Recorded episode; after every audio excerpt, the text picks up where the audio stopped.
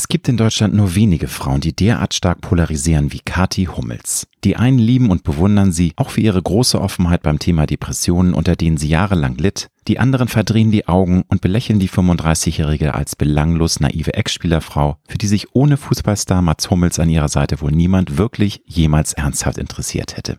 Doch die studierte BWLerin gibt ordentlich Gas, um es ihren Hatern zu zeigen und hat in den vergangenen Jahren bewiesen, dass sie in verschiedensten Bereichen Erfolg haben kann. Egal ob nun als Kolumnistin, Buchautorin, Unternehmerin, Designerin oder auch immer wieder als TV-Moderatorin. So zum Beispiel aktuell in der vierten Staffel von Kampf der Reality Stars auf RTL 2, wo sie von Anfang an ein Teil vom Team war. Kathi hat mir im Gespräch verraten, wie sehr sie die Scheidung von Mats Hummels verändert hat, warum sie so lange gebraucht hat, um eine Akzeptanz für ihren Körper aufzubauen und wie es sich anfühlt, eine Frau zu sein, an der sich derart viele Menschen leidenschaftlich abarbeiten. Wir sprechen über Online-Hater, ihren langjährigen Kampf gegen Depressionen, eine Kindheit voller Höhen und Tiefen und darüber, warum es so wichtig ist, Tränen zuzulassen, um so die eigene Seele reinzuwaschen. Wenn du wissen möchtest, warum Kathi Hummels vor nichts im Leben wirklich Angst hat, außer vor dem Tod, warum es in ihren Augen heute unter den datewilligen Männern viel zu viele Luschen und Lutscher gibt und warum für sie im Leben nichts ohne Grund geschieht, dann ist diese Episode für dich. Ich wünsche dir gute und inspirierende Unterhaltung mit Kathi Hummels. Du hörst Road to Glory. Als Journalist mit 20-jähriger Berufserfahrung hat Alexander Nebel hunderte von Interviews mit nationalen und internationalen Stars geführt. Unter der Überschrift Deine persönliche Erfolgsstory spricht er hier in seinem Podcast mit inspirierenden Prominenten über Erfolg, prägende Wendepunkte und Lebensweisheiten. Gute Unterhaltung mit einer neuen Folge von Road to Glory mit Alexander Nebel.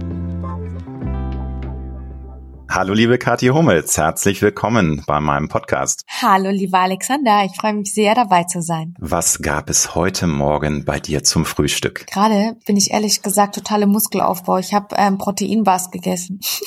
Also ehrlich gesagt, da rennst du bei mir offene Türen an, weil ich bin auch ein Freund, dass ich manchmal morgens mir einfach nur einen Hanfproteinshake reinpfeife und das tut mir total gut. Eigentlich bin ich so ein Intervallfastentyp. Bist du das auch? Also lässt du manchmal Frühstück ausfallen oder ist das ein No-Go für dich? Ich bin gar kein Frühstücksmensch. Ich frühstücke auch eigentlich nicht. Das ist bei mir dann eher immer so mittags, dass ich mir einen schönen großen Milchkaffee mache, also mit Sojamilch und Mandelmilch und dann meine Proteinsachen dazu esse, weil ich einfach, weiß ich nicht, ich habe in der Früh einfach keine Zeit und ich habe noch keinen Hunger und dann denke ich mir, wenn man keinen Hunger verspürt, dann muss man ja auch nicht essen. So sieht das aus. Wie gesagt, ich bin großer Fan von diesem Intervallfasten, aber wie es überall im Leben ist, die Menschen sind verschieden. Die einen könnten das überhaupt nicht und wenn Leute wie wir das cool finden, also go for it. Wie viele Stunden Schlaf brauchst du, um wirklich fit in den Tag starten zu können? Eigentlich acht, meistens sind es sieben oder sechseinhalb, aber das ist auch voll okay, weil wenn ich dann viel zu tun habe, ist es mir lieber, ich stehe früher auf und schaffe meine Sachen, weil dann kann ich auch besser schlafen. Und dann habe ich lieber einen tiefen, intensiven Schlaf als einen unruhigen Schlaf für eine längere Zeit. Bei mir ist es so, wenn ich merke, dass ich mal mehrere Tage zu wenig Schlaf bekomme, dann werde ich mega grumpy. Ich weiß nicht, wie dir das geht. Also der Körper holt sich irgendwann auch das, was er braucht. Also ich kann es gar nicht hinbekommen, über eine längere Zeit ohne meinen Schlafsoll auszukommen. Wie ist das bei dir? Also Schlafmangel ist Folter, das ist reine Tortur. Aber ich nehme mir dann schon auch wirklich bewusst die Zeit, um eben auch meinen Körper zu chargen. Und ich charge auch, indem ich einfach mal am Spazieren gehe oder ja frische Luft tanke oder eine Massage mache. Also ich glaube einfach, jeder braucht seine Auszeiten. Man muss halt nur wissen, wie die aussehen müssen. Hast du denn außer der Tasse Kaffee, Tee oder vielleicht auch warmes Wasser irgendein Morgenritual, was du schon so verinnerlicht hast oder auf das du nur sehr, sehr schwer verzichten kannst? Ja, ich mache jeden Morgen meinen Sport. Also das ist ein Muss. Das ist wie in Fleisch und Blut übergegangen. Es gehört dazu, weil ich damals eben aufgrund meiner Depressionen gemerkt habe, dass das für mich ein ganz toller mentaler Ausgleich ist und ich deswegen auch keine Medikamente mehr nehmen musste, weil es mich einfach es hat mich in Balance gebracht. Das ist so eine Art aktive Meditation für mich. Und das habe ich rausgefunden und gelernt. Und seitdem ist mir sehr, sehr gut. Und ich kann auch darauf verzichten, wenn ich muss, aber ich möchte das gar nicht, weil es mir wirklich gut tut. Es gleicht mich aus, körperlich und seelisch. Finde ich einen sehr, sehr interessanten Tipp über das Thema Mental Health. Möchte ich sehr gern mit dir später noch ausführlicher sprechen. Erstmal zu dir und deiner Karriere. Nun ist es ja Fakt, dass du erstmals der großen Öffentlichkeit als Partnerin und später auch Ehefrau von Fußballstar Mats Hummels bekannt geworden bist. Seit Jahren bist du inzwischen aber auch Moderatorin, Buchautorin, Journalistin, Unternehmerin, Social Media Star. Also du hast viele berufliche Gesichter. Aber was würdest du denn jetzt antworten, wenn man dich auf einer Party neu kennenlernt und man dich dann fragt, was machst du eigentlich beruflich? Was würdest du da antworten? Moderatorin, Unternehmerin. Also das sind so die beiden Dinge, die dich am meisten ausfüllen, weil wie gesagt, du hast ja auch schon mehrere Bücher geschrieben. Du könntest ja auch sagen, ich bin Autorin, aber das ist dann nicht wichtig genug für dich als Standbein oder warum Moderatorin und Unternehmerin? Ja, Moderatorin ist ja wirklich, was ich auch jetzt gerade aktuell mit Kampf der Reality Stars mache und so. Und das ist einfach meine, das ist meine Leidenschaft, meine Passion, das ist mein Beruf.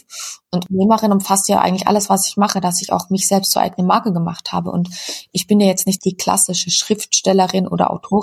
Ich schreibe ja keine Romane. Ich mache das dann, ähm, wenn ich das Gefühl habe, ich kann mein Wissen oder eine Erfahrung weitergeben. Du hast es gerade erwähnt, aktuell moderierst du die bereits vierte Staffel von der erfolgreichen Reality-Show Kampf der Reality Stars auf RTL 2. Was mich persönlich interessiert, weil ich schaue mir auch jede Staffel immer mit großem Vergnügen an. Du bist ja in jeder Folge immer erst gegen Ende zur abendlichen Stunde der Wahrheit zu sehen. Doof gefragt, hast du auch während des Drehs am Tag mal Kontakt zu den Kandidatinnen und Kandidaten oder ist das ein No-Go? Wie kann man sich das vorstellen, wie du involviert bist? Weil es ist für dich ja auch wichtig, genau mitzubekommen, was passiert eigentlich jetzt gerade, wie sind die Energien, wer hat Beef mit wem, etc. pp. Das würde mich mal interessieren, wie das so vor Ort dann vonstatten geht in Thailand. Also es ist natürlich so, dass ich gebrieft werde. Ich habe ein ausführliches Briefing im Vorfeld, aber ich habe keinen Kontakt mit den Kandidaten, weil sonst würde ich ja auch meine Neutralität verlieren. Das will ich auch gar nicht. Und somit, genau, am Tag der Stunde der Wahrheit bin ich den ganzen Tag ähm, ja im Kampf der Reality Stars Village, wie wir immer sagen. Und dann kriege ich ein Briefing, Styling, wir überlegen uns gemeinsam die Fragen. Die Sendungsstränge sind natürlich auch ganz wichtig. Ich meine, es ist ja wirklich viel Reality, was da gesendet wird. Und ähm, ja, dann schauen wir einfach, welche Geschichten uns bewegt haben und die thematisieren wir dann in der Stunde der Wahrheit, die immer sehr, sehr spannend ist. Definitiv, immer einer der Höhepunkte der Show. Du hast in einem früheren Interview, nicht nur in einem, sondern in mehreren, immer wieder mal betont, dass du zwar auch gerne Reality-Shows magst und das auch total cool findest, wenn Leute sich so eine Art Standbein aufbauen als Reality-Star, aber dass für dich persönlich der Wechsel auf die andere Seite nicht in Frage kommen würde, weil du sagst zwar, du bist eine öffentliche Person, gar keine Frage, du bist eine Marke, eine Unternehmerin, aber die Rolle eines Reality-Stars sei dir zu krass. Da ist einfach zu viel durchleuchten, du bist zu viel im Fokus. Trotzdem soll man ja niemals nie sagen. So würdest du sagen, nee, ich bleib da einfach ganz hart oder wenn einmal ein super dolles, verlockendes Angebot kommen sollte in irgendwelcher fernen Zukunft, würdest du dich vielleicht doch nochmal irgendwie überreden lassen? Weil wie gesagt, du kennst ja auch die Mechanismen und du bist da ja auch durch deine Moderationsarbeit sehr im Thema. Wie sind da deine Gedanken? Also grundsätzlich sage ich auch immer, sag niemals nie. Aber ich finde es auch wichtig, dass man sagt, ich weiß, was ich für ein Typ bin. Und ich bin Wassermann vom Sternzeichen her. Das heißt, ich brauche wirklich auch immer meine Ruhe. Ich brauche meine Zeit für mich alleine. Und wenn die Kamera 24-7 an ist, dann kann ich das ja nicht aufgrund der anderen Mitbewohner und auch aufgrund der ständigen Kamera. Und ich glaube, dass es mich psychisch sehr an meine Grenzen bringen würde. Und dadurch, dass ich eben gerade was meine mentale Gesundheit angeht, sehr vorsichtig bin und auch genau weiß, was ich brauche und was nicht gut für mich ist, müsste das schon ein sehr verlockendes Angebot sein, was ich eben nicht ausschlagen könnte. Wo siehst du dich denn beruflich in zehn Jahren? Bist du da eine Frau, die gerne auch Pläne macht, die so in Etappen denkt oder genießt du viel das mit dem Flow zu sein? Natürlich entwickeln sich ja auch Dinge innerhalb eines Jahres. Also man lebt ja nicht von Tag zu Tag. Das ist ja ganz klar. Man hat ja auch seine Schedules und Planung, je generell, aber hast du auch so eine Vision, was du gerne in zehn Jahren äh, machen möchtest, wo du stehen möchtest? Ich möchte weiterhin als Moderatorin arbeiten. Mein größter Traum ist irgendwann eine komplett eigene Talkshow zu haben. Das sage ich auch ganz ehrlich. Ich liebe das. Vor allem der Talk in Deutschland könnte wieder ausgebaut werden. Und sonst baue ich einfach meine eigene Marke weiter aus und genieße auch das, das Leben. Ich glaube auch, man muss immer viele Chancen ergreifen, sollten sie sich ergeben. Aber planen kann man sowieso eigentlich nicht. Zwar meistens kommt alles anders, als man denkt. Aber was man tun kann, ist, dass man zuverlässig ist, dass man immer an sich arbeitet, dass man ein offen, ehrlicher Mensch ist beruflich wie privat. Mein Spruch ist ja auch immer gerne, dass eines sehr sicher ist im Leben, das nicht sicher ist. Und das hast du ja eben auch bestätigt. Also man versucht natürlich gerne alles in Wege zu ähm, lenken und zu bahnen, aber das Leben schlägt dann einem manchmal auch eine lange Nase und sagt, nee, so geht's leider nicht. Also das ist, glaube ich, das, was wir alle auf unserer Lebensreise lernen. Ja. Was wolltest du denn als Kind werden, Kathi? Weißt du das noch genau? Hattest du so einen, einen, einen großen Herzenswunsch? Ähm, klar, das schwankt manchmal auch innerhalb von einem halben Jahr, wenn man klein ist. Aber hast du so eine Vision oder irgendwie einen Riesenwunsch, äh, was du später mal machen möchtest, als du ein kleines Mädchen warst? Um ganz ehrlich zu sein, ich wollte immer Schauspielerin und Moderatorin werden. Das steht auch in sämtlichen Poesiealben drin ich damals ausgefüllt habe und habe dann Wirtschaftswissenschaften studiert, einfach auch, weil ich was Handfestes wollte.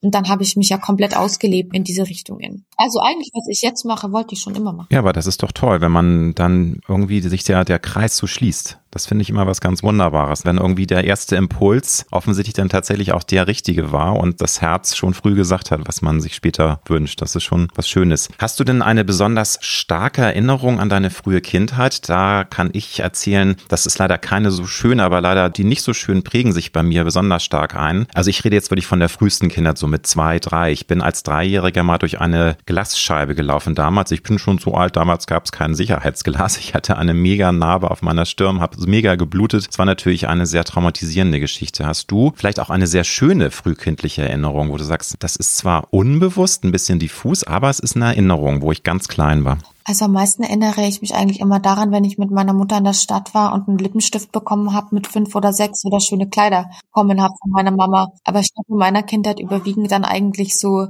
einprägsame Erinnerungen, weil ich halt oft mit meinem Asthmaanfallen kämpfen hatte und wirklich solche Dinge. Aber sonst hatte ich eine wunderschöne Kindheit. Das ist natürlich ganz heftig gewesen und das zeigt ja auch immer, wie ambivalent unser aller Leben sein kann, dass du einerseits sagst, du hast eine wunderbare Kindheit gehabt und trotzdem hat dich das Leben schon sehr früh durchgeschüttelt. Du hast es gesagt, du hast als Kind so einen schlimmen Asthmaanfall sogar gehabt, dass du, glaube ich, sogar mit dem Tod äh, kämpfen musstest. Das ist richtig, ne? Also du wärst fast erstickt im Alter von sechs. Ja, ich war sogar schon eine Minute weg. Also die haben mich wiedergeholt und das hat sich dann halt wirklich durch mein Leben gezogen, weil diese Angst, dass das wieder passiert. Die war halt dann omnipräsent. Und da hat mich meine Mama damals eben auch zum Therapeuten geschickt, damit man mit der Angst umgehen kann, weil ich halt dann auch wirklich Angst hatte, dass ich wieder diese Anfälle kriege. Aber ich war als Kind, was das angeht, sehr krank, ja. Und du sagst, du warst beim Therapeuten, also du hast es dann geschafft, durch die Gespräche mit einem Experten oder einer Expertin auch diese traumatische Erfahrung aufzuarbeiten, weil ich glaube, das war sehr wichtig, oder? Also weil das sind ja, das ist ja so existenziell, diese Erfahrung, dass man da, glaube ich, ohne Hilfe gar nicht rauskommt. Nee, ich glaube nicht, dass ich das geschafft habe, die aufzuarbeiten, weil ich nämlich dann immer noch diese Ängste hatte. Und der Therapeut, bei dem ich damals war, da muss man überlegen, das ist 30 Jahre fast her. Also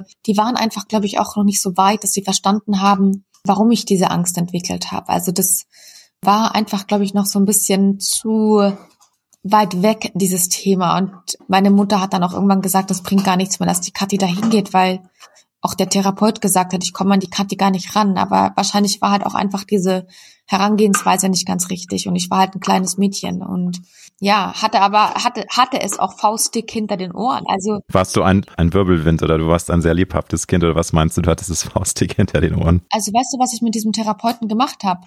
Der hat mich so genervt, weil ich gesagt habe, das reicht mir jetzt, dass du mir immer so viele komische Fragen stellst. Ich hatte keinen Bezug zu dem. Ich konnte diesen Bezug nicht aufbauen. Und dann habe ich den tatsächlich, jetzt halt dich fest, mit einem Boxhandschuh in seine Eier geboxt. Oh, das ist krass. Das ist natürlich wirklich schon faustig hinter Ohren in dem ja, Alter, ne? Ich gesagt, genau, und dann habe ich halt gesagt, dass ich das total doof finde bei ihm, weil mir das einfach gar nichts bringt und wir reden hier die ganze Zeit über Angst und Tod. Aber jetzt gerade habe ich keine Angst und jetzt gerade ähm, will ich spielen. Und der hat halt dieses Spielerische verpasst. Ich meine, ich war ein Kind mit sieben, acht Jahren, ein Mädchen. Und dann irgendwann hat er mir die Boxhandschuhe gegeben, hat gesagt, komm, wir boxen eine Runde. Und ich fand das halt total lustig und habe den dann in seine, in sein bestes Stück. Und dann wurde der, aber jetzt halte ich fest, Alexander, wurde der richtig böse, hat mich an der Hand gefasst und hat gesagt, das machst du nicht mehr. Und das war böse. Und dann habe ich zu meiner Mama gesagt, da gehe ich nicht mehr hin, der ist doof. Ja, aber dann hast du dann hoffentlich dann noch einen richtigen, also einen guten Therapeuten gefunden oder war das dann leider die einzige Erfahrung? Weil dann, das ist ja dann eher auch wieder ein, ein negatives Erlebnis, ne? dass du überhaupt nicht mit dem connected hast und der dir im Grunde ja auch nicht helfen konnte. Warst du dann noch bei einem anderen oder wie ging es dann weiter? Nein, dann hat meine Mutter das auch sein gelassen und dann war ich natürlich auch immer in Behandlungen wegen Sensibilisierungen und sowas, aber eigentlich hatte ich dann immer mein, mein Spray dabei, mein Notfallspray dabei und alles. Und ja, so ist es dann vonstatten gegangen. Und deswegen glaube ich ja auch, dass es mich mit 15 dann so eingeholt hat, weil ich einfach viel nicht aufgearbeitet habe. Wie selbstbewusst warst du als Teenager? Du hast gerade erzählt, du warst auch ein Mädchen, das gesagt hat, wenn ihm was nicht gepasst hat. Also da höre ich schon raus, du hast dir deine Freiheiten genommen und hast dir auch nicht die Butter vom Brot nehmen lassen als, als Mädchen oder als Teenager auch später. Ich hatte schon immer zwei Seiten in mir. Ich hatte die, die eine Seite war so selbstbewusst und da bin ich wirklich war da, hab gelebt und hab mir auch nichts geschissen, wenn irgendwie andere gedacht haben, ah, was macht die Kathi? Ich habe Witze gemacht, ich war Klassenclown, ich habe das geliebt, aber hatte halt auch immer diese andere, diese verletzliche, sensible Seite. Und deswegen war ich, glaube ich, einerseits sehr selbstbewusst, aber ich hatte nie so eine Liebe zu meinem Körper. Ich hatte nie so ein Körpergefühl. Ich mochte eigentlich immer sehr gerne, wie ich aussah, also so mein Gesicht und auch wenn ich irgendwie schöne Sachen getragen habe, aber mit meinem Körper hatte ich nie so eine Beziehung tatsächlich. Und deswegen war ich auch eigentlich gar nicht so selbstbewusst, wie man das vielleicht gedacht hat. Aber mittlerweile bin ich das und ich merke auch, wie schön das ist, eine Beziehung zu seinem Körper zu haben. Und würdest du jetzt sagen, das ist tatsächlich ein sehr langer Prozess? Das ist ja nichts, was man von heute auf morgen lernt. Ähm, das war, ich schätze mal, wirklich eine Reise, das immer mehr auch zu lernen, sich selbst zu akzeptieren, den Körper bewusst zu spüren, den Körper so anzunehmen, wie er ist. Würdest du sagen können jetzt, wie lang das ungefähr gedauert hat, bis du zu dem Punkt gekommen bist, wo du heute stehst und sagst, ja, ich mag mich so, wie ich bin? Ich bin ganz ehrlich zu dir, Alexander. Das hat angefangen jetzt auch mit, seitdem ich geschieden bin, mm, dass ich mal wirklich auch angefangen habe, nicht nur mich um meinen Kopf zu kümmern, sondern auch wirklich mal intensiv mich mit meinem Körper auseinanderzusetzen, weil ich bin sehr schmerzresistent. Also ich hatte ganz oft auch irgendwie Schmerzen oder war auch krank und ich habe immer, das, ich habe das nicht gespürt. Also das war für mich so, ja, passt schon, hast halt jetzt mal ein bisschen Kopfweh. Aber also du hast die Signale deines Körpers nicht gespürt oder auch, also du konntest die gar nicht bewusst ignorieren, du hast sie nicht wahrgenommen. Also gespürt schon. Kann ich das mhm. kurz ausformulieren, weil das ganz wichtig ist. Ähm, ähm, macht es vielleicht keinen Sinn, was ich sage. Ich habe es nicht wahrnehmen wollen, weil mein Kopf mittlerweile so stark ist, dass er sagt, nee, du bist jetzt nicht krank, du hast jetzt auch keine Schmerzen und ich kann dann alles sehr krass wegdrücken. Als ich dann aber jetzt diesen ganzen Prozess durchgemacht habe, war ich körperlich mit der Kraft auch am Limit. Und als ich dann geschieden war, habe ich gemerkt, wie meine Seele sagt, du fängst jetzt neues Leben an, aber du musst auch auf deinen Körper aufpassen. Erstens hast du Verantwortung auch für dein Kind. Und wenn du so weitermachst, dann kann das vielleicht ganz böse enden. Dann habe ich mir bewusst Gedanken gemacht, was ich auch in der Vergangenheit falsch gemacht habe in Bezug auf meinen Körper und fange jetzt gerade an, eine ganz tolle, liebevolle Beziehung aufzubauen zwischen meiner Seele und meinem Körper. Und da muss ich dir sagen, das fühlt sich richtig gut an, auch wenn ich beispielsweise jetzt Sport mache.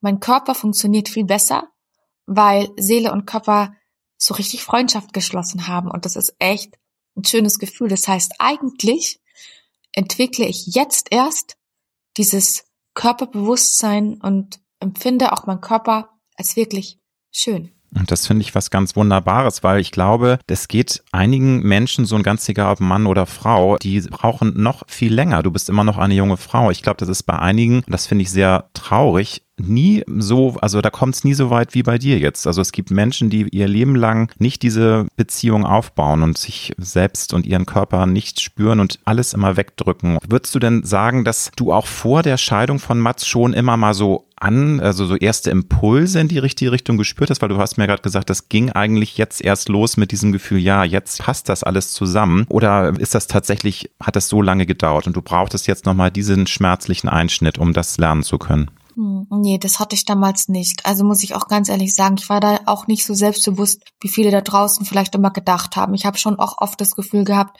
dass ich ihm nicht ausreiche, dass ich nicht schön genug bin, vielleicht auch nicht schlank genug. Ich meine, das ist schon ein krasses Business und dass ich einfach irgendwann, wenn ich dann älter bin, ja, dann sucht er sich sowieso eine jüngere und das waren schon immer Gedanken auch, die ich hatte und das ist ja vor allem eben auch aufs Aussehen projiziert und da leidet natürlich dann auch die Seele drunter, wenn man sich sowas einredet.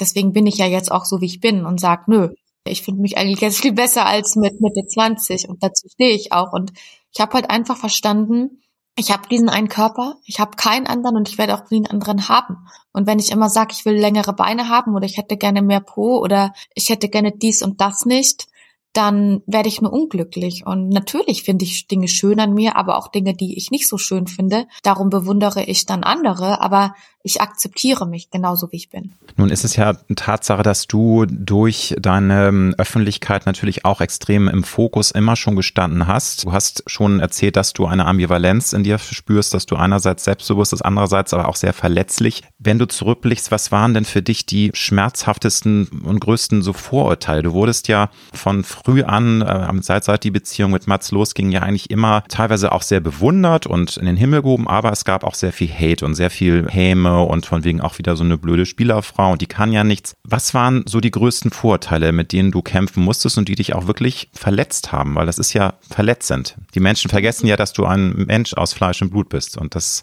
kann man ja immer nur wieder raussenden an alle, die meinen, sie müssten Hate versprühen dumm wie Toastbrot, weil ich bin alles andere als dumm. Also das ist von vornherein immer mal wieder gekommen. Also das war so der krasseste Spruch, den du dir anhören musstest. Was heißt der krasseste? Aber mich verletzt es einfach, wenn man mich als dumm abstempelt, als oberflächlich, als arrogant, weil das bin ich nicht. Und ich habe nie den Boden unter den Füßen verloren. Ich habe auch nie irgendwie oberflächliche Freundschaften oder sowas gepflegt, weil das bin ich einfach nicht. Aber ich bin auch nicht dumm. Also ich wurde oft nicht respektiert. Und das ist eigentlich das, was ich schade finde, weil deswegen bin ich hier auch so, dass ich sage, mir ist das total egal, wie Menschen aussehen. Ich bilde mir meine eigene Meinung. Und ich höre auch nie auf andere, sondern ich bilde auch da mir meine eigene Meinung. Ich finde es ja immer gut, dass man, wenn man älter wird, lernt, dass man es eh nie allen Leuten recht machen kann. Man ist ja als Teenager oder als junger Mensch immer da sehr hinterher, dass man reinpasst, dass man mehrheitsfähig ist. Aber das lernen wir, glaube ich, alle.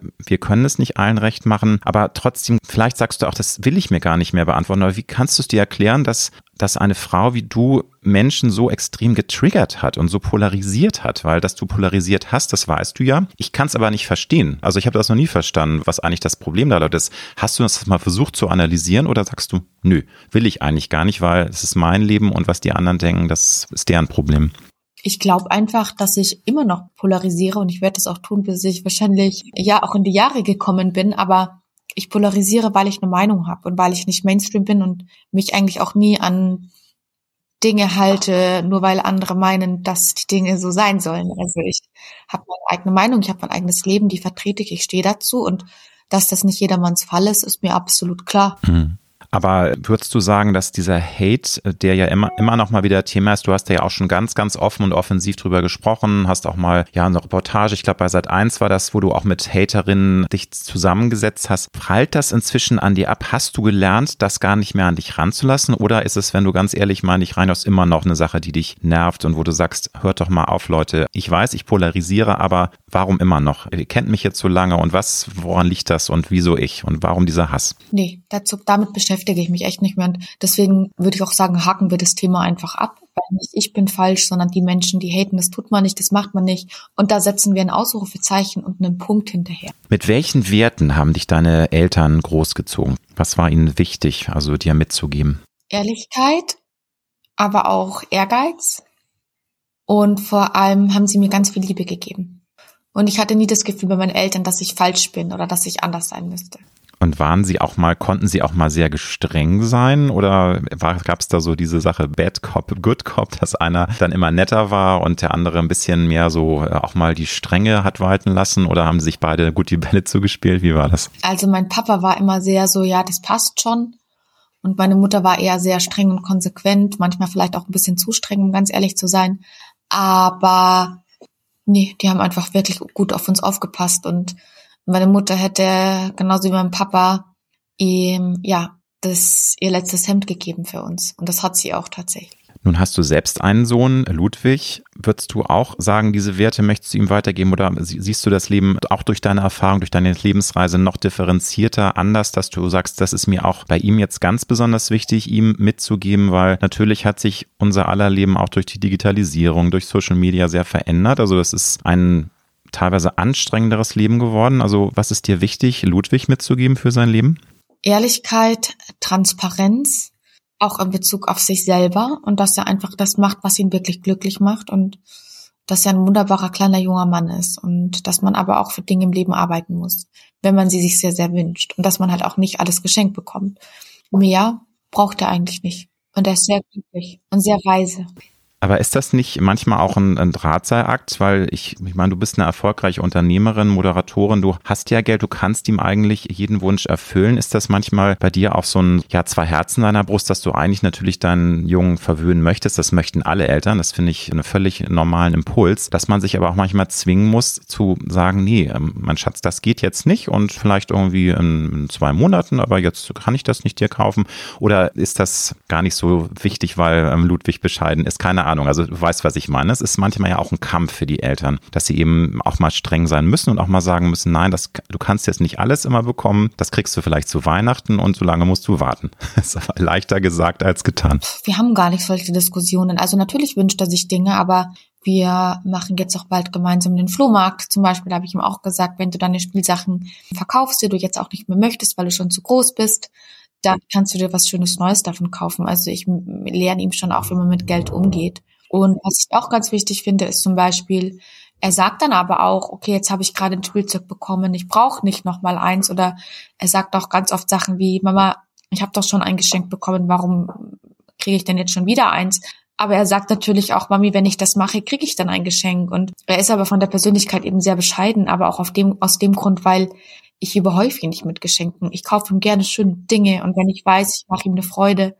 Aber der Ludwig will eigentlich nur Fußball spielen und es muss alles schwarz-gelb sein und er liebt es zu lernen. Also der ist alles andere als materialistisch. Da könnte ich mir sogar noch eine Scheibe von ihm abschneiden, weil ich bin schon ein bisschen materialistisch. Das gebe ich auch zu. Du, würde ich von mir auch sagen, dass ich es so sehr wohl sehr schön finde, auch mal ähm, schöne Dinge mir zu gönnen. Wobei man auch sagen muss, es gibt ja materialistische Dinge, dass man sich schöne Klamotten kauft oder irgendwie ein schönes Accessoire. Was ich ganz toll finde, ist, wenn man viel Geld für Reisen ausgibt, weil oh, Reisen sind ja. ja auch was ganz, ganz Tolles und was unglaublich horizonterweiterndes. Und einfach dafür finde ich, ist das Leben auch schon allein gemacht, dass man der Sinn des Lebens sage ich manchmal, ist für mich das Reisen und andere Kulturen und Menschen kennenzulernen. Das finde ich was ganz Wunderbares. Ja. Ich weiß nicht, wie dir, wie dir das geht. Aber. Nein, ich liebe das Reisen, ich liebe Kulturen. Und generell ist meine Ansicht, dass, dass je mehr Sprachen man spricht, desto reicher ist man, weil man viel mehr Menschen versteht. Nochmal zum großen Thema Mental Health. Das ist dir ja seit Jahren wirklich eine Herzensangelegenheit. Ähm, du hast 2020 auch mit Mein Umweg zum Glück ein Buch geschrieben, das unter anderem deinen Kampf gegen die Depression beschreibt. Haben wir ja schon drüber gesprochen, dass du ja im Grunde stark auch seit deinem 15. Lebensjahr, irgendwie auch vorher schon, das hört man ja raus, immer wieder an Depressionen gelitten hast. Wenn du heute zurückblickst, was waren da die essentiellen Schritte, um deine Seele heilen lassen zu können? Weil das ist ein langer Weg. Das ist nicht von heute auf morgen Menschen, die nie mit depressiven Verstimmungen oder eben starken Depressionen in Kontakt gekommen sind, können das teilweise nicht verstehen. Dann kommen so Sprüche, geh doch mal an die frische Luft und guck doch mal, die Sonne scheint, dann geht's dir gleich wieder besser. Du weißt, was ich meine. Was waren die wichtigen Säulen, um dort zu stehen, wo du heute stehst? Also, ich würde das gerne abkürzen, weil es gibt gewisse Rituale, die ich habe. Ich habe auch mittlerweile verstanden, wer ich bin. Ich kenne mich in und auswendig, was meine Seele angeht. Das Allerwichtigste ist aber, dass man sich eingesteht, dass man krank ist. Und das ist auch, was ich immer sage, man ist wirklich seines eigenen Glückes Schmied an dieser Stelle. Ich will das auch bewusst so wählen, weil wenn ich eine Krebserkrankung habe und ich weiß, es stimmt was mit mir nicht, dann kann ich mir helfen lassen, indem ich zum Arzt gehe und vielleicht gesund werden. Wenn ich es hinnehme und sage, na ja, ist halt so, dann werde ich wahrscheinlich über kurz oder lang nicht mehr im Leben sein. Wenn ich merke, es stimmt was mit mir nicht, mit meiner Seele. Ich habe das gespannt mit 15, ich habe nur noch geweint und ich habe gemerkt, das, das stimmt doch was nicht. Muss ich diese intrinsische Motivation haben in mir drin, dass ich sage, es stimmt was nicht mit mir, ich muss mir helfen lassen, weil sonst werde ich nicht mehr gesund. Wenn man plötzlich Selbstmordgedanken hat, dann weiß man, das stimmt was nicht, vor allem wenn man das im Vorfeld nicht hatte. Und das ist das Allerwichtigste, dass man sich eingesteht, dass es einem nicht gut geht, dass man krank ist und dass man trotzdem was tut. Weil nur wenn man zum Arzt geht und sich helfen lässt, kommt man da raus.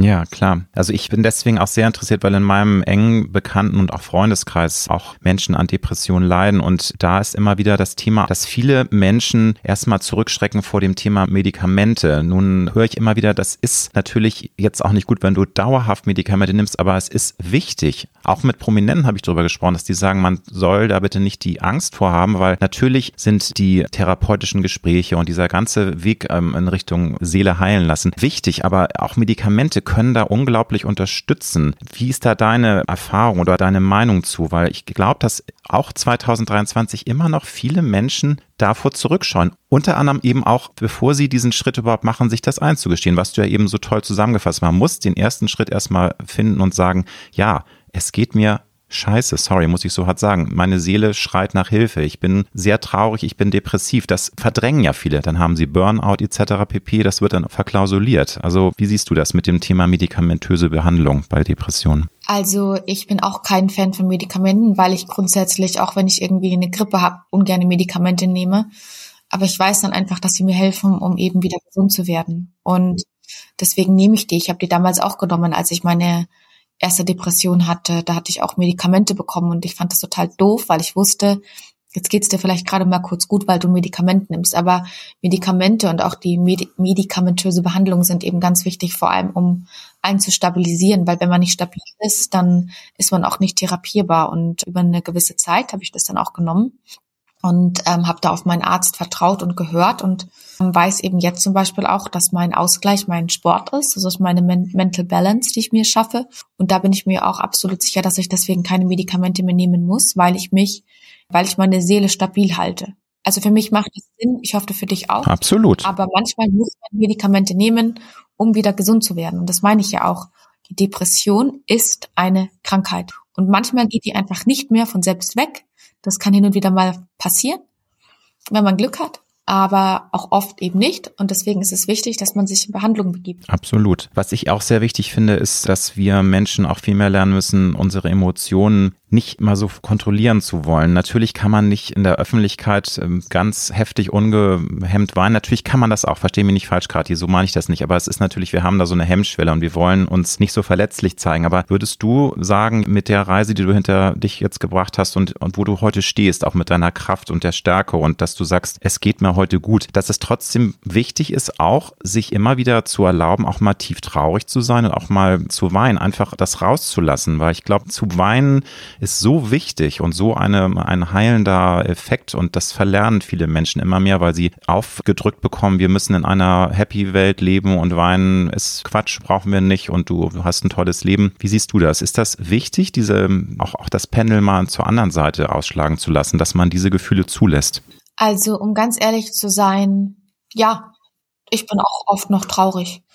Und ich finde das auch voll okay, weil Traurigkeit ist eine Emotion und wenn man Emotionen hat, dann weiß man eigentlich auch, dass alles gut ist. Wenn man keine Emotionen mehr hat, dann ist es eher schlimm. Und Traurigkeit muss man zulassen. Man muss quasi manchmal einfach die Seele reinwaschen.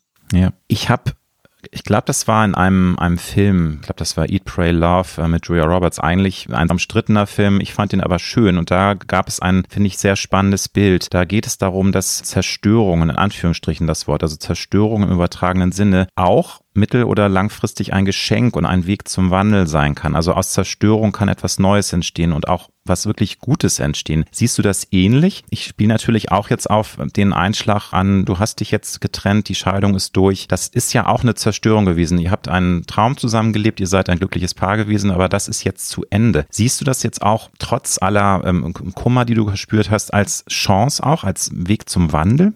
Ehrlich gesagt, ich war traurig, dass unsere Liebe auf der Strecke geblieben ist, aber wir sind mittlerweile sehr gute Freunde und Eltern und wir wissen einander zu schätzen. Wir nehmen uns aber auch gegenseitig nicht zu ernst und ich gönne dem Mats alles Glück der Welt und ich werde ihn trotzdem auch immer unterstützen und er ist ein ganz toller Papa für Ludwig und auch ein guter Freund und auch ein guter Wegbegleiter für mich, aber wir sind eben kein Paar mehr.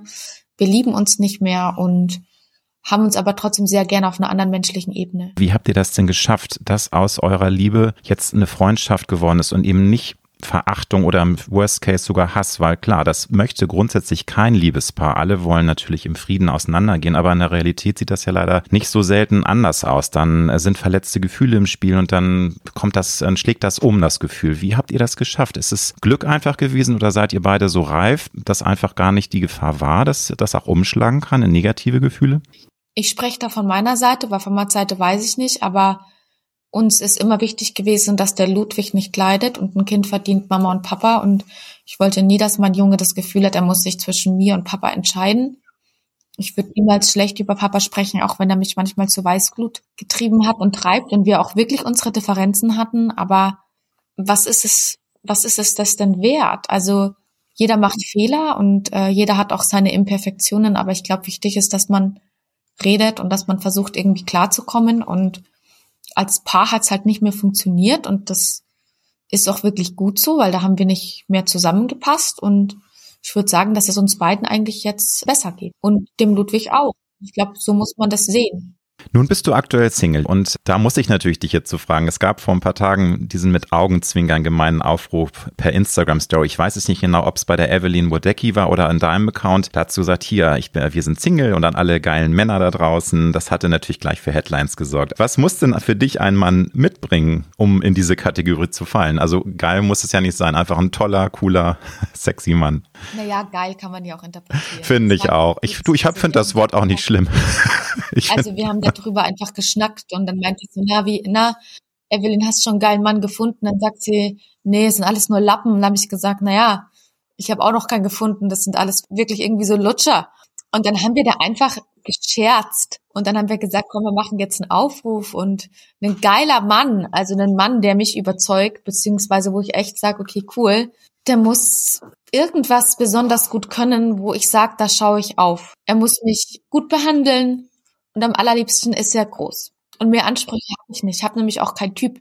Und er muss irgendwie lustig sein. Und er darf sich selber nicht zu ernst nehmen, weil das mag ich überhaupt nicht. Aber das ist doch schon mal toll, wenn man da nicht so festgefahren ist, weil ich finde es auch ganz schrecklich, wenn man sich so selbst reglementiert und sagt, ich kann, ich stehe eigentlich nur auf irgendwie blond und blauäugig oder auf schwarz oder keine Ahnung, südländisch. Das ähm, ist natürlich jedem Menschen selbst überlassen, aber wie langweilig oder wie schade ist es, wenn man sich selbst so reglementiert. Ich finde es so lustig mit alles Lappen. Ich habe noch von Sophia Tomalla im Ohr diesen Spruch, dass die meisten Männer heute Susis sind. Es ist tatsächlich so, dass Männer auch in deinen Augen heute ein bisschen an Profil verloren haben. Da muss ich natürlich gleich auch als Mann mich solidarisieren und sagen, es ist natürlich auch, liegt daran, dass Männer sich in ihrer Rolle so ein bisschen verunsichert fühlen. Also gerade es gibt ja tolle, wichtige Entwicklungen wie MeToo und Diversity und äh, Frauen, die überall auch immer mehr an Führungspositionen sind. Aber die Männer sind ja verunsichert und das ist, glaube ich, auch der Grund, dass es immer mehr Lappen oder Susis gibt.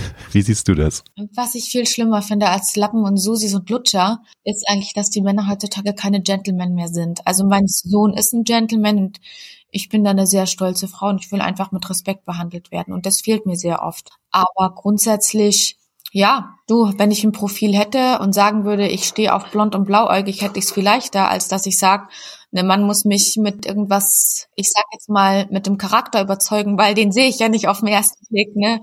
Das heißt, ich muss die alle immer erst treffen und dann auch wirklich kennenlernen und wohin gehen und ja, das scheitert dann leider auch an der Zeit. Und er muss natürlich auch enorm kinderlieb sein, weil der Ludwig ist für mich die absolute Nummer eins in meinem Leben und auch der Kontakt zu Mats wird immer da sein. Ne? Das muss man natürlich auch respektieren. Und, und er muss eine mentale Stärke, also ich glaube, er muss auch eine unglaubliche, also schon, er muss nicht unglaublich, er muss eine Reife haben, weil du hast natürlich auch dein Leben, das du gelebt hast. Du hast diese Mental Health Geschichten, die dir ja sehr wichtig sind. Du hast deine Lebensreise und mit all den Narben, die du davon weggetragen hast, da muss natürlich auch ein Mann in der Lage sein, damit umzugehen. Das ist jetzt nicht von wegen, oh Gott, man ist jetzt irgendwie ein ganz schwieriger, komplizierter Mensch, aber trotzdem ist es ja wichtig, dass man als Partner für dieses Thema auch offen ist und da auch dann versteht, wo die Verletzlichkeiten des Partners sind.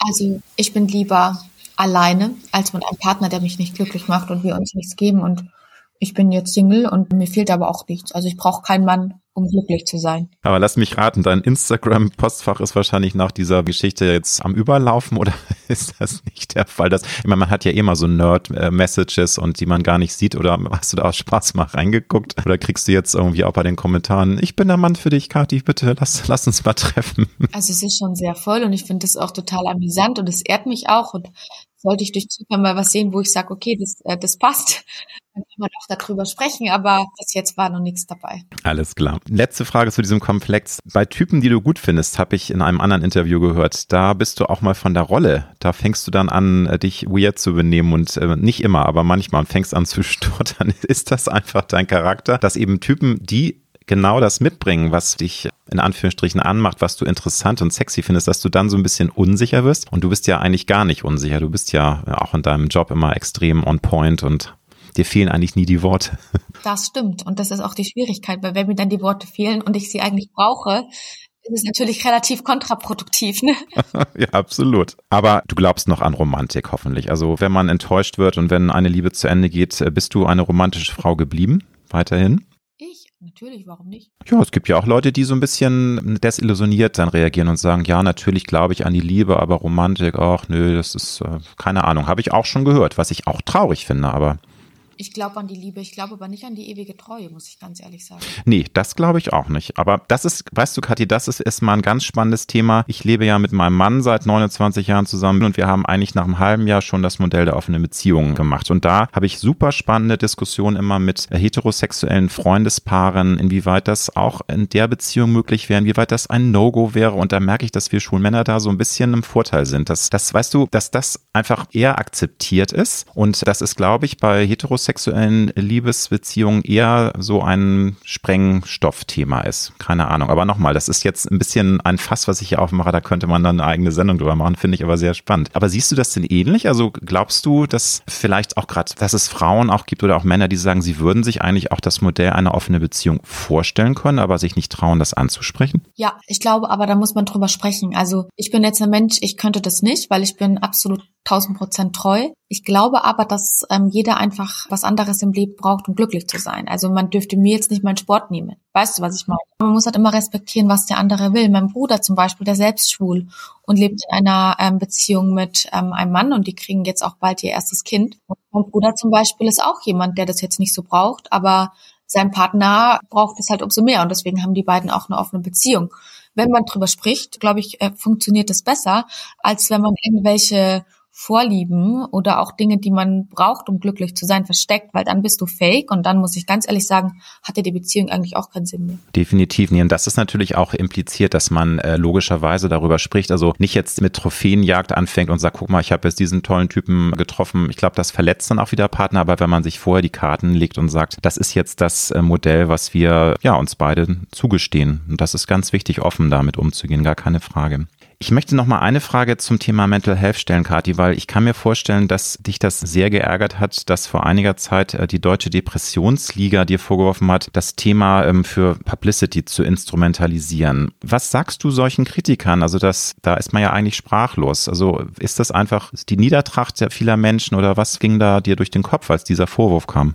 Ehrlich gesagt will ich da gar nicht mehr drauf eingehen, sondern ich glaube, da brauchen wir einfach mehr Toleranz und, und ähm, das ist mein Thema. Es begleitet mich, seitdem ich sechs bin und mir geht's heutzutage sehr gut. Mir ging's schon lange nicht mehr so gut. Ich habe auch das Gefühl, ich bin wieder ich. Und das habe ich dir auch gerade erzählt, dass ich auch anfange, so die Beziehung zu meinem Körper wieder aufleben zu lassen und dass ich das jetzt spüre. Ähm, ja, es ist mit 35 später als bei manch anderen, aber für mich eigentlich noch früh genug. Und ich gehe mit der Krankheit so um, wie ich mit ihr umgehe. Und ich glaube, dass ich sehr viele inspiriere, das weiß ich auch. Und ich habe vielen Menschen mit meinem Umgang geholfen. Und deswegen erwarte ich da Toleranz, auch von der Deutschen Depressionsliga, weil auch ich toleriere alle anderen Umgehensweisen. Und wenn man einem Mensch hilft, mit seiner Umgehensweise sich nicht umzubringen, dann ist das super. Wer nur einen Menschenleben rettet, rettet die ganze Welt. Ist jetzt vielleicht ein bisschen dick, dieses Zitat. Ich finde es aber sehr schön, weil es bringt es auf den Punkt. Ja. Stellst du dir, auch wenn du heute da stehst, wo du bist, kommt trotzdem immer mal wieder diese ganz große Frage ähm, in deinem Kopf hoch, bin ich genug? Was, ich glaube, ich nicht nur Frauen sich immer wieder stellen, auch immer mehr Männer stellen sich die Frage, wir leben in unglaublich herausfordernden Zeiten durch, also nicht nur das, was auf der Welt passiert, auch durch Social Media, durch dieses ewige Vergleichen, immer gucken, immer sind Menschen schöner, jünger, doller, erfolgreicher. Das macht ja auch was mit uns. Ähm, stellst du dir immer mal wieder die Frage, bin ich genug oder ist das inzwischen auch so, dass du sagst, ja, ich bin genug. Also es ist vollbracht. Ich habe mich so angenommen, wie ich bin. Ich glaube, wenn man sich nicht hinterfragt, kann man nicht wachsen. Und ja, stelle ich mir, stelle mir die Frage hin und wieder, aber ich versuche die dann auch wegzudrücken, um mir zu sagen, ich bin so wie ich bin und ich mache immer noch Fehler. Ich werde auch mein Leben lang Fehler machen, aber ich versuche halt auch daraus zu lernen. Und ich bin genug für mich. Und das ist doch auch toll, wenn man an diesem Punkt angekommen ist. Und da kann ich nur sagen, herzlichen Glückwunsch, weil auch das ist bei vielen eine Reise und viele schaffen es leider ihr Leben lang nicht, das sagen zu können. Und das ist doch schon mal was ganz Wunderbares.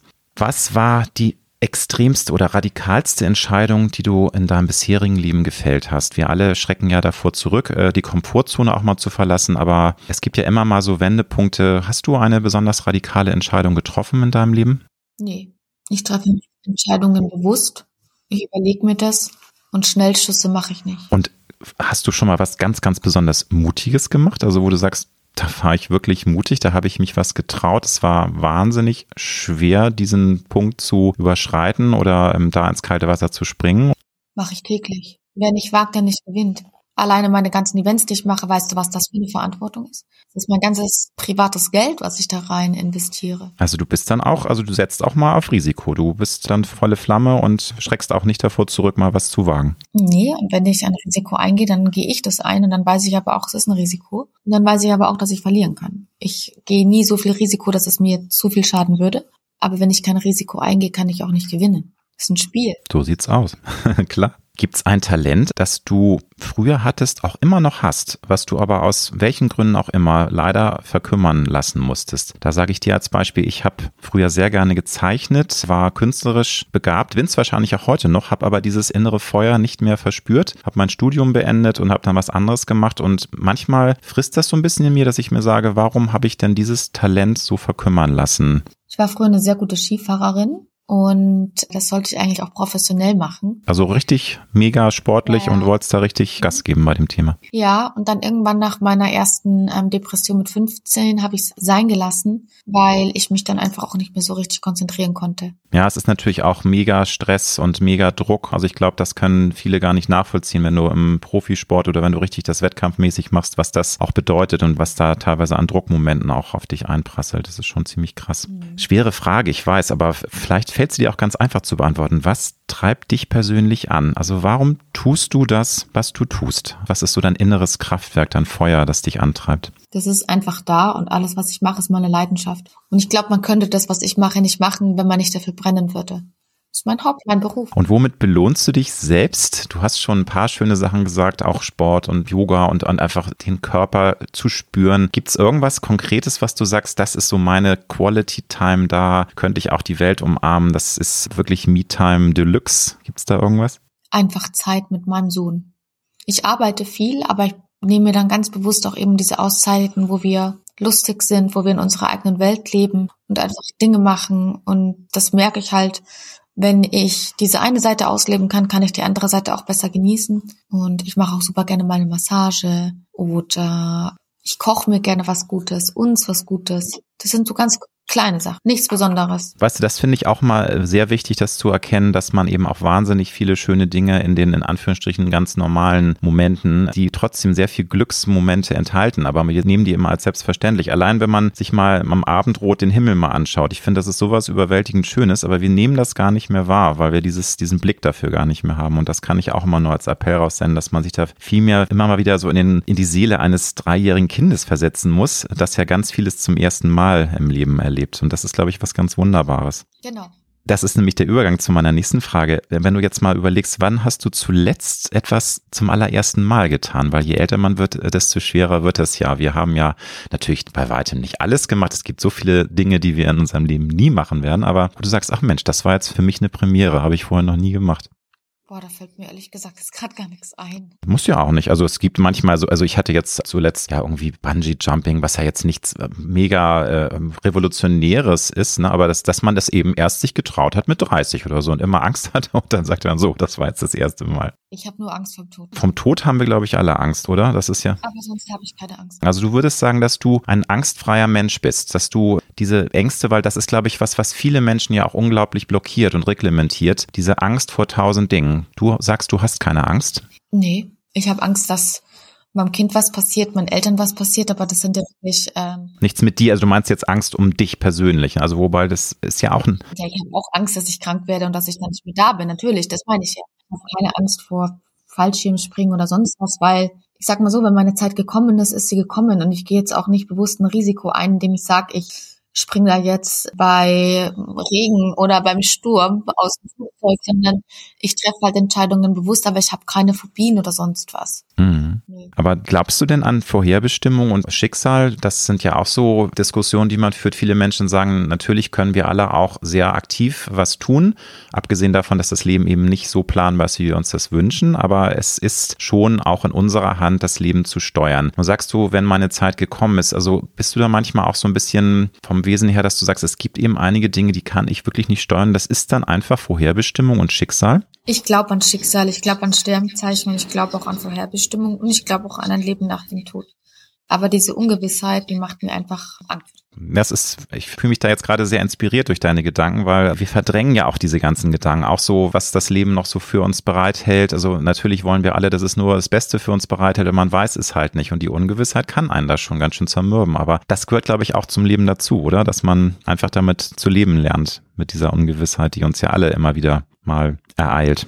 Der Tod ist das große Finale. Versuchen wir es einfach mal so zu sehen. Gibt's was, was du in deinem Leben unbedingt erreichen möchtest? Weil ich schätze dich so ein, du ruhst in dir, du hast deine Mitte gefunden, aber du bist auch eine ehrgeizige Frau. Gibt's da irgendwas, wo du sagst, abgesehen von der eigenen Talkshow, die du moderieren möchtest, hast du ja vorhin gesagt, irgendwas, was du erreichen möchtest? Muss aber auch gar nicht karrieretechnisch sein. Kann ja auch sein, ich möchte gerne ein Haus in der Toskana haben oder whatever. Gibt's irgendwas, was du unbedingt erreichen möchtest in deinem Leben? Dass ich wirklich zu 1000 Prozent an diesen Punkt komme, dass ich sage, ich bin glücklich und mir ist es total egal, was um mich herum passiert, weil ich glaube, dann hast du es geschafft. Nun ist es so, dass wir alle ja auch immer wieder ein bisschen zermürbt sind durch die Dinge, die auf der Welt passieren. Wir haben immer wieder schlimme Dinge, die uns alle in Atem halten. Aber was lässt dich denn persönlich und auch mit dem Kummer, den du erleiden musstest, trotz allem immer wieder mit einem Lächeln und mit einem zufriedenen, optimistischen Grundgefühl in die Zukunft zu blicken? Gibt es da irgendwas, was bei dir immer wieder dieses positive Gefühl dann überwiegen lässt? Eigentlich der glaube daran, dass am Ende alles gut wird. Und ich finde die Welt, in der wir leben, tatsächlich teilweise sehr, sehr schrecklich. Aber es bringt nichts, weil wir leben in der Welt. Wir können sie nur besser machen und wir können halt auch versuchen, uns mit allem, was um uns herum passiert, zu arrangieren. Mit welchem Lebensmotto, Lebenskredo bist du in deinem Leben bislang immer gut gefahren? Da muss ich einordnen. Natürlich äh, gibt es viel mehr Credos und das Leben ist viel facettenreicher, um es in einen Satz zu pressen. Aber vielleicht fällt ja irgendein schöner Satz ein. Ich sage immer Panterei, alles fließt. Hast du irgendein Credo, wo du sagst, das beschreibt eine Facette des Lebens sehr schön für mich? Everything in life happens for a reason. Ich danke dir ganz herzlich, wünsche dir ganz viel Erfolg weiterhin auf deinem Weg als Moderatorin, als Unternehmerin und wünsche dir alles Glück der Welt. Vielen Dank für die Zeit, die du dir genommen hast. Sehr gerne, Alexander. Danke, dass ich dabei sein durfte und mit dir so viel philosophieren durfte über Karriere, Leben, Tod, alles. Kathi, alles Liebe dir. Danke.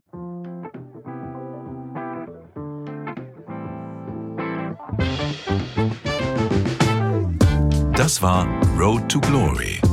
Wir hoffen sehr, dass es dir gefallen hat. Wenn du auch zukünftig keine Folge verpassen möchtest, dann abonniere jetzt diesen Podcast. Wir freuen uns, wenn du ihn weiterempfiehlst und auf Apple Podcast bewertest. Du hast Anregungen oder Vorschläge für zukünftige Gäste? Dann schreibe bitte an mail at alexander-nebe.com. Bis nächste Woche.